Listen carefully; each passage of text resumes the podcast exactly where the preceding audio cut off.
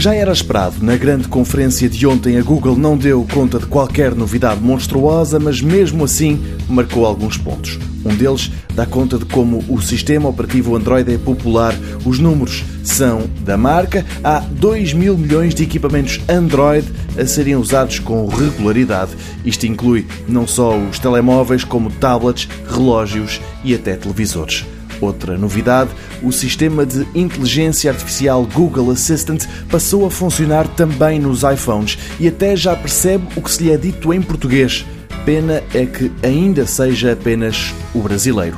O Google Assistant tem mais uma novidade sumarenta. Graças à tecnologia Lens, ele vai poder socorrer-se da lente do smartphone ou tablet para ver o mundo em redor e reagir de acordo.